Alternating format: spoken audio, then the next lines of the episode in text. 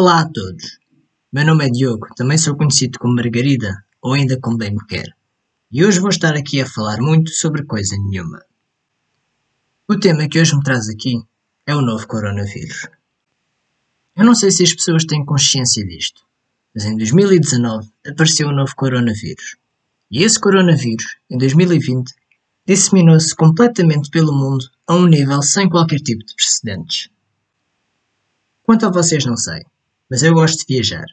E uma das coisas que gosto de trazer quando viajo são lembranças. Coisas simples, como postais, t-shirts, uma merda qualquer que me lembre do sítio onde estive. Eu sou pobre, e como sou pobre, não me posso aventurar a trazer coisas muito mais caras. Os ricos, quando viajam, eles não têm esse tipo de problema. Eles têm dinheiro, podem trazer aquilo que lhes apetece. No entanto, trazer lembranças pode ser algo muito difícil ter de lidar com barreiras linguísticas, com vendedores que cobram preços exorbitantes por coisas que não têm qualquer tipo de utilidade, ter de lidar com peso mais na mala. São muitas as situações que podem acontecer. Mas não deixa de ser muito fácil resolver este problema, especialmente para quem tem dinheiro.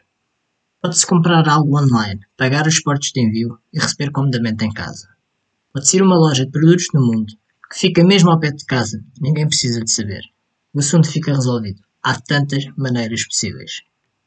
É que para os ricos trazerem algo consigo, esse algo tem que ser verdadeiramente extraordinário.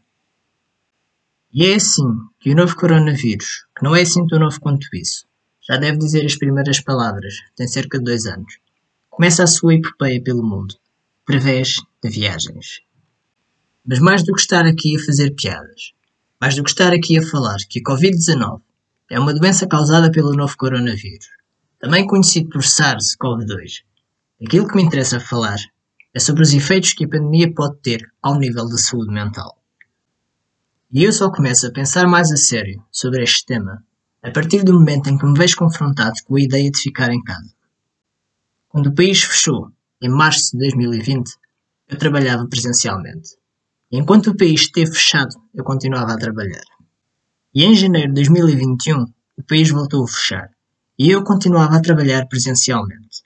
E só há cerca de uma semana, perto do país começar a desconfinar, é que começo eu o meu processo de confinamento. E é agora que começo a pensar sobre o novo normal vivido pela maioria das pessoas. Ficar em casa, o layoff, o teletrabalho, todas as restrições e alterações enfrentadas. Todas estas coisas terão consequências na vida futura.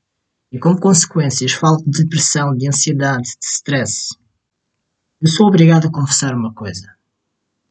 A possibilidade que tive de sair de casa durante todo este tempo, de apanhar transportes públicos e trabalhar, de viver uma vida mais ou menos normal, foi uma espécie de tábua de salvação. A ideia de ficar em casa assustava-me imenso. No primeiro estudo, publicado em Portugal, sobre o efeito da pandemia ao nível da saúde mental, foi concluído que 34% dos inquiridos, correspondente à população geral, e 45% correspondente a profissionais de saúde apresentavam sinais de sofrimento psicológico.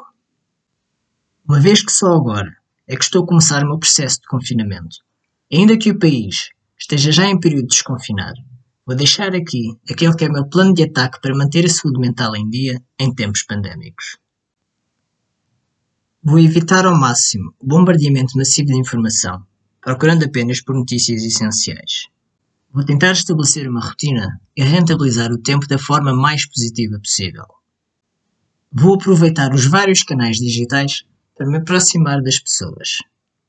Vou ainda dedicar-me a atividades de que gosto, como a música, a horticultura ou ainda, já que aqui estou, a criação de um podcast. E este último ponto deixa-me a certeza de uma coisa: tenho tema para um novo episódio.